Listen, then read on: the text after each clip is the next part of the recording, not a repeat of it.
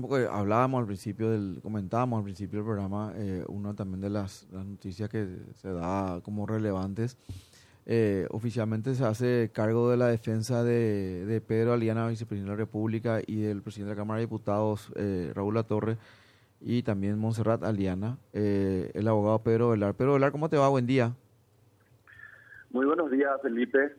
Un saludo a Benjamín y Angélica. Un gusto poder charlar con ustedes. Gracias, Pedro, por tu tiempo hasta ahora.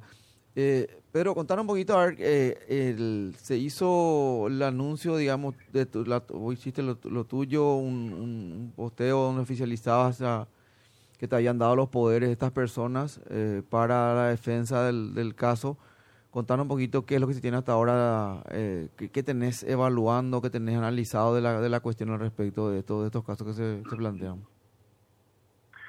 Bueno, creo que hay dos tipos de análisis en este tema. ¿verdad? Eh, en primer término, el jurídico, eh, el poder otorgado, la carta poder otorgada por, por el vicepresidente de la República, por el presidente de la Cámara de Diputados y por eh, la funcionaria Monserrat Galeana.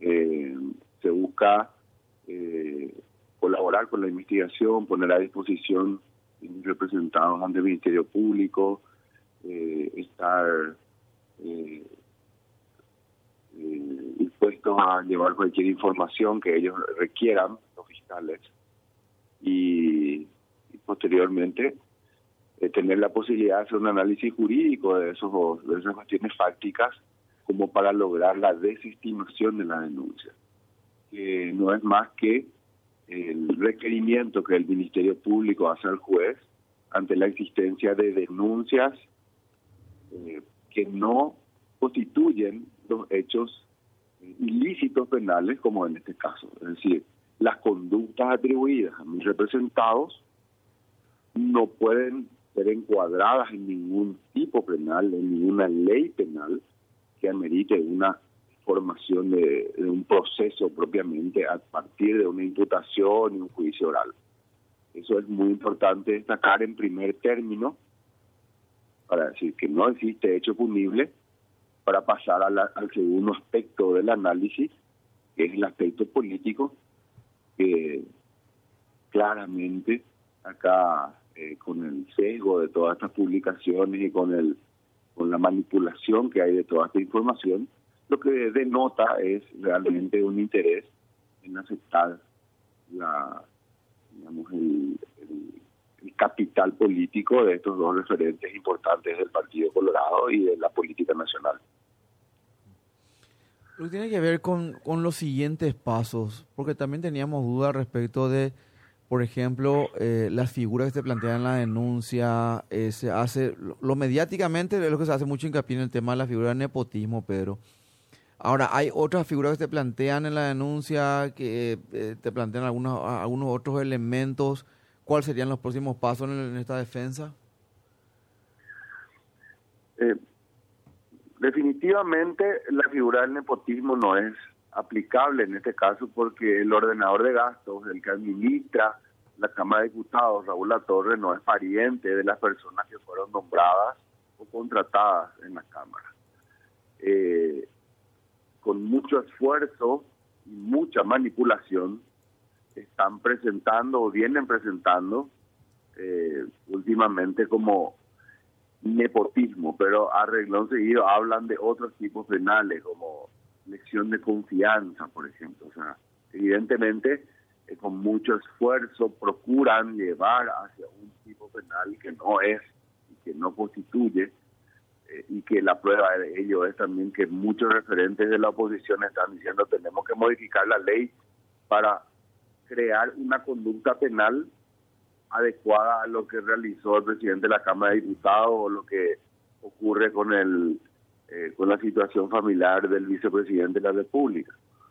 Eh, entonces, claramente lo que lo que se busca es una una manipulación mediática, una permanente, permanente desgaste eh, comunicacional eh, respecto a la al, gobierno, la administración de, Santiago Peña y, de los aliados al gobierno, en este caso en la Cámara de Diputados o la Cámara de Senadores. Y no olvidemos que eh, la figura del vicepresidente es preponderante, eh, es una de las chapas más votadas en los últimos en las últimas décadas eh, y el presidente de la Cámara de Diputados no siendo de central o de otro eh, populoso departamento eh, llegó a estar en el segundo lugar de los más votados dentro de la Cámara de Diputados. Entonces eh, lo que digo con esto es que la campaña para el 2028 ya empezó en algunos medios de comunicación. Pedro, ¿cuál fue la reacción a nivel del Ministerio Público que, no sé si a raíz de esto se plantea la necesidad de una defensa jurídica eh, o esto se resuelve por otra vía, pero eh, ¿cuál fue la primera reacción del Ministerio Público hasta ahora, por lo menos, frente a este tema? Bueno, yo creo que, que no podemos calificar aún eh, la actuación del Ministerio Público eh, porque no tenemos ningún resultado respecto a, este análisis que yo estoy realizando. Pero sí puedo adelantar de que eh, la prudencia con la que ha actuado, en el sentido de, uno, formar una carpeta, puesto que hay una denuncia o varias denuncias, y, y creo que la relevancia del tema es importante para que pueda haber una conclusión, un, una devolución de parte de esta institución a, estas denuncias o a públicas y denuncias específicas también, tiene que haber una, un pronunciamiento de esta institución. Pero eh, hemos visto que en sus manifestaciones, tanto fiscales actuantes como eh, la máxima autoridad, el fiscal general del Estado, se han mostrado bastante eh, prudentes y mesurados en su discurso y no dejándose avasallar por, digamos, por rimbombantes tapas de diarios, eh, que en realidad en esencia y en, sustancia eh, carecen totalmente de, fundamento. Y a partir de ahora que ustedes aguardarían que justamente en la medida en que esta carpeta fiscal comprenda mayores informaciones, ustedes accedan a ellas, cómo sigue esta, esta cuestión? Primero tenemos que acceder a todo, a la copia íntegra de las denuncias y de las actuaciones. Eh, aguardaremos luego si el Ministerio Público requiere o no de alguna declaración de parte de nuestros de nuestros representados y lo considera así oportuno. Pero a mi criterio esto se agota en tener a la vista todas las actuaciones administrativas eh, junto con la denuncia y hacer el análisis de lo que llaman subsunción, es decir, esta conducta que realizó esta persona puede ser encuadrada no en un tipo penal. Y en específico en los tipos penales señalados en la denuncia. Si no entra eh, con eh, de manera específica y, y, hasta diría yo perfecta, como si fuera un una pieza de rompecabezas que encaja con otra pieza. En el derecho penal no se pueden construir eh, tipos penales trayendo elementos de un tipo sobre otra descripción de otro tipo. ¿Qué quiere decir? Porque, ¿qué es el tipo? Diría la gente común. El tipo penal es la descripción de la conducta prevista en la ley que se sanciona con una eh, pena, que puede ser de multa o de eh, privación de libertad. Entonces, no podemos traer elementos del nepotismo e insertar esos elementos del nepotismo en la figura de la lesión de confianza y viceversa.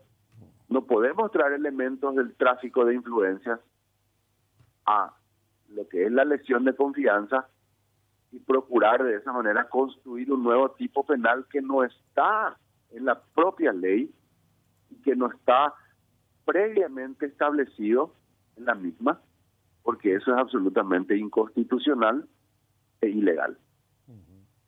Entiendo. Bueno, ¿alguna otra consulta, compañeros? No, más que nada también para cerrar, me preguntaba, eh, eh, ¿tuvieron acceso a la carpeta fiscal, Pedro, o entendí mal? No, todavía no. Todavía no. No, resulta que esto accedimos el, o sea, tuvimos, presentamos el día viernes y estamos esperando que eh, que nos provean de las mismas. Eh, tampoco estamos, digamos, eh, con un tiempo o con un, eh, con un plazo que tengamos que cumplir en este instante, en este momento. Eh, pero en los próximos días tendremos acceso, lo analizaremos, pero mucha sorpresa no va a haber, más allá de lo que profusamente está comunicado de lo que son estas denuncias, ya eh, tenemos eh, conocimiento de las mismas y, esperemos que, bueno, que rápidamente el Ministerio Público eh, se, también se, se expida porque dejar abiertas las investigaciones y no nunca cerrarlas eh, parece un, también una conducta dañina porque lo único a lo único que se presta son a especulaciones y a, y a, y a más persecución. Pero una última, eh, ¿cuánto hay de, de narrativa política, de operación mediática y cuánto hay de cuestiones realmente fiscales, eh, judiciales, legales y demás, Neto?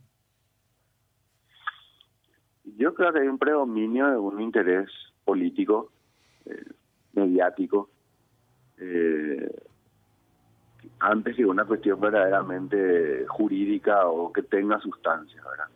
Aquí resulta aquí es muy fácil hablar en nombre de la gente y, y, de lo que es la ciudadanía o la indignación ciudadana. Hay un grupo de, de medios y algunos políticos que o que pretenden ser políticos, en algunos casos no llegaron ni siquiera a, mil votos o apenas llegaron a mil votos en un caso y tres mil en otro. O sea, hablo de dos anunciantes que se llenan la boca hablando de la representación pública o de la población y apenas tuvieron eh, mil votos Rolón Luna y tres mil votos este Roa.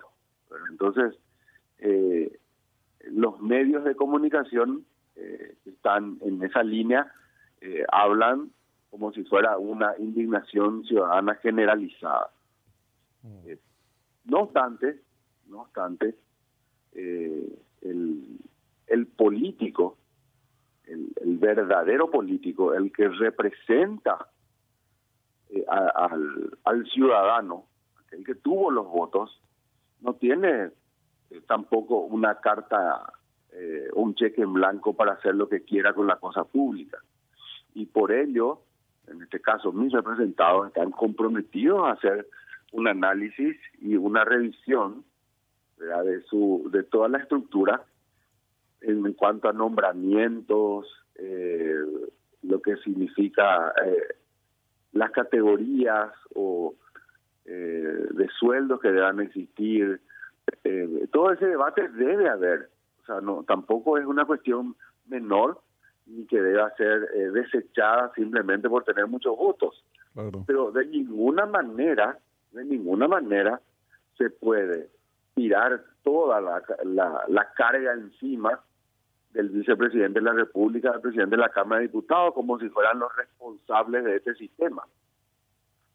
Este sistema, este sistema eh, fue y es utilizado también por la oposición, liberales, Frente Guazú, eh, Encuentro Nacional, o, o, o, Katia González no pidió el nombramiento de una persona y, la trajo de una institución. Y, no ha, por ejemplo, eh, no ha cumplido este funcionario que va de la Contraloría a la Cámara de Senadores las exigencias previstas en la norma de que él tenía que marcar independientemente de las eh, normativas de la Cámara de Senadores, viene con un mandato y con una carga eh, tener las mismas obligaciones que en la, en la Contraloría. Entonces, mal se puede hablar de que solo es un problema de los colorados, es un problema de todo el sistema y de toda la estructura y hay que hacer un debate para poder determinar eh, cuántos funcionarios puede un diputado, un senador tener a su cargo, de qué manera puede nombrarlos, cuáles son los requisitos para acceder a esos cargos y cuáles son eh, la, cuál es la matriz salarial que debe eh, que debe existir para poder equiparar en todo porque eh, también quieren negar la posibilidad del trabajo con sueldos que son igual que el sueldo mínimo a, ciudadanos o a, jóvenes que van y realizan una actividad necesaria también para, para el desarrollo de las actividades dentro del Parlamento de cualquier institución pública, porque parece que todos tienen que ser PhD en, en, alguna ciencia o, eh, o profesión para poder acceder a un cargo público. Sin embargo, tanto en medios de comunicación como en el sector privado existen eh, personas con 18, 19 años que, que ingresan a, un, a una función y que van desarrollando una tarea en primer término menor y luego se van formando y llegan a acceder a cargos eh, de mayor preponderancia. todo eso tiene que ser analizado para poder llegar luego a una, a una conclusión de cómo administrar eh, todos estos cargos. Muy bien. Gracias, Pedro. Muy amable, Pedro. Muy buenos días. Gracias a ustedes. Igualmente, Pedro Velar, abogado entonces del vicepresidente de la República, Pedro Eliana, y del presidente de la Cámara de Diputados. Y de la hija del diputado.